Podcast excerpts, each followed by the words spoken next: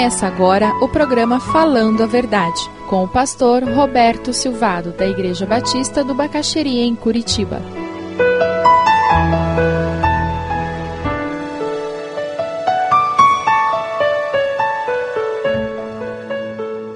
Nós estamos continuando a estudar personagens da Bíblia. E nós temos estudado esses personagens, tentando enxergar na vida deles algumas lições para as nossas vidas. Hoje nós vamos estudar a vida de duas pessoas, um pai e um filho. E nós vamos ver como que a experiência deles foi marcante e como essa experiência pode nos abençoar, pode nos instruir. Gênesis 22, de 1 a 18.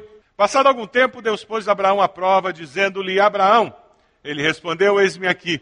Então disse Deus: Tome seu filho, seu único filho Isaque, a quem você ama, e vá para a região de Moriá. Sacrifique-o ali como holocausto, num dos montes que lhe indicarei. Nós sabemos a história de Abraão, ele com 100 anos tem o filho da promessa. Deus havia prometido que ele teria descendência quando ele sai da sua terra e vai para a terra que Deus havia dito que ele tinha que ir. E o filho da promessa finalmente vem, ele está entrando na adolescência e, e agora Deus disse que ele teria que subir o monte, ele teria que oferecer o seu filho. Versículo 3: Da manhã seguinte, não foi no mês seguinte, não foi no ano seguinte, foi na manhã seguinte. Abraão levantou-se, preparou seu jumento, levou consigo dois de seus servos, Isaque e seu filho. Depois de cortar lenha para o holocausto, partiu em direção ao lugar que Deus lhe havia indicado. No terceiro dia de viagem, Abraão olhou e viu o lugar de longe. Disse ele a seus servos: Fiquem aqui com o jumento, enquanto eu e o rapaz vamos até lá. Depois de adorarmos, voltaremos. Abraão pegou a lenha para o holocausto e a colocou nos ombros de seu filho Isaque. E ele mesmo levou as brasas para o fogo e a faca. E caminhando os dois juntos, Isaque disse a seu pai Abraão: Meu pai? Sim, meu filho, respondeu Abraão. Isaque perguntou: As brasas e a lenha estão aqui mas onde está o cordeiro para o holocausto? Respondeu Abraão: Deus mesmo há de prover o cordeiro para o holocausto, meu filho. E os dois continuaram a caminhar juntos. Quando chegaram ao lugar que Deus lhe havia indicado, Abraão construiu um altar e sobre ele arrumou a lenha. Amarrou seu filho Isaque e o colocou sobre o altar, em cima da lenha. Então estendeu a mão e pegou a faca para sacrificar seu filho. Mas o anjo do Senhor o chamou do céu Abraão, Abraão, eis-me aqui, respondeu ele. Não toque no rapaz, disse o anjo. Não lhe faça nada. Agora sei que você teme a Deus porque não me negou seu filho, o seu único filho. Abraão ergueu os olhos e viu um carneiro preso pelos chifres num arbusto. Foi lá pegá-lo e o sacrificou como holocausto em lugar do seu filho. Abraão deu àquele lugar o nome de o Senhor proverá. Por isso, até hoje se diz: no monte do Senhor se proverá. Pela segunda vez, o anjo do Senhor chamou do céu Abraão e disse: Juro por mim mesmo, declara o Senhor, que por ter feito o que fez, não me negando seu filho, seu único filho, esteja certo de que o abençoarei e farei seus descendentes tão numerosos como as estrelas do céu e como a areia das praias do mar. Sua descendência conquistará as cidades dos que lhe forem inimigos, e por meio dela todos os povos da terra serão abençoados, porque você me obedeceu. Obediência que vence a luta interior. Veja o versículo 2. Tome seu filho, seu único filho, sacrifique-o. Os povos faziam isso costumeiramente naqueles dias. Essa era a prova de suprema fidelidade e devoção à divindade. Culturalmente era uma prática aceita.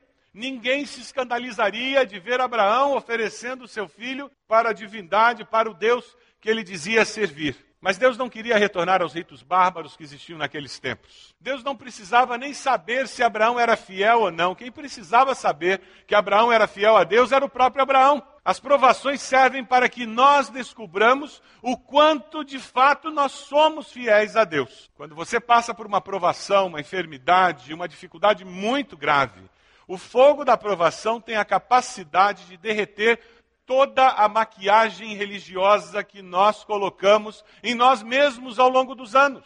No meio da aprovação, nós descobrimos em quem de fato nós cremos. No meio da aprovação, nós descobrimos o tamanho que o nosso Deus tem de fato para nós. Porque aquela maquiagem religiosa, os sentimentos, a alegria, o, o agir e dizer eu, eu fiz o que tinha que fazer, eu tenho uma ética cristã muito adequada, tudo isso se torna irrelevante no fogo da aprovação. Romanos 5,8 nos diz que Deus prova o seu amor para conosco em que Cristo morreu por nós, sendo nós ainda pecadores.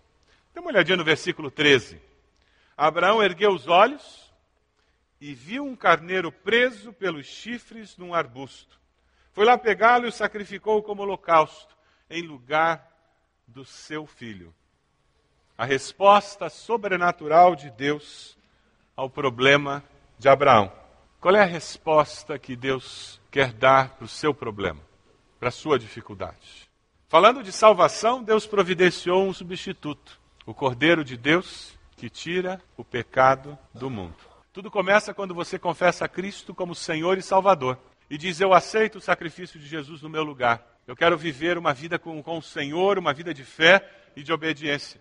Mas quem sabe você já aceitou a Jesus como Salvador e esse momento da vida que você está vivendo, você precisa levar o seu Isaac até o monte, para que Deus possa mostrar qual será a manifestação sobrenatural dele na sua vida. Quem sabe no final desse culto você terá que subir o monte para levar o seu Isaac, para que aí sim você possa experimentar o mover sobrenatural de Deus. O mover sobrenatural de Deus que é surpreendente, que é inesperado, mas que é incrível nas implicações que ele terá na sua vida. Versículo 17 e 18 termina com a declaração do Senhor: Esteja certo de que o abençoarei. Farei seus descendentes tão numerosos como as estrelas do céu e como a areia das praias do mar. Sua descendência conquistará as cidades dos que lhe forem inimigos, e por meio dela todos os povos da terra serão abençoados, porque você me obedeceu. Seus filhos, seus netos, seus bisnetos, seus parentes, seus vizinhos, seus colegas de trabalho serão abençoados porque você abençoou. Como? Através da obediência. A sua vida foi usada por Deus para abençoar essas pessoas porque você obedeceu. Você é uma pessoa que tem dificuldade para obedecer?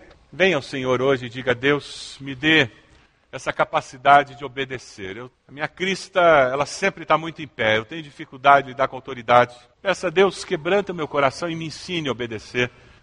Porque através da obediência eu vou liberar a manifestação do teu poder. Através da obediência eu vou ser instrumento para abençoar outras pessoas. Você não conhece Jesus como Salvador. Você já ouviu falar, mas você não teria uma experiência como essa de Abraão, porque você não conhece a Deus dessa forma. Mas hoje o Espírito de Deus está falando ao seu coração.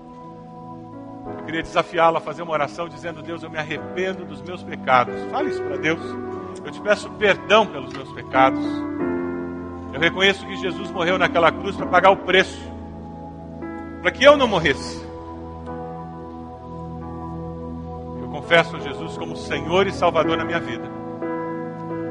Vem morar na minha vida, invade o meu ser, Senhor. Me dê uma nova vida.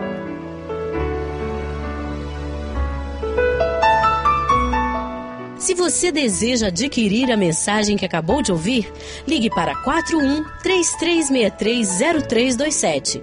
Mencione o título ou o dia da mensagem e envie um e-mail para vida@ibb.org.br.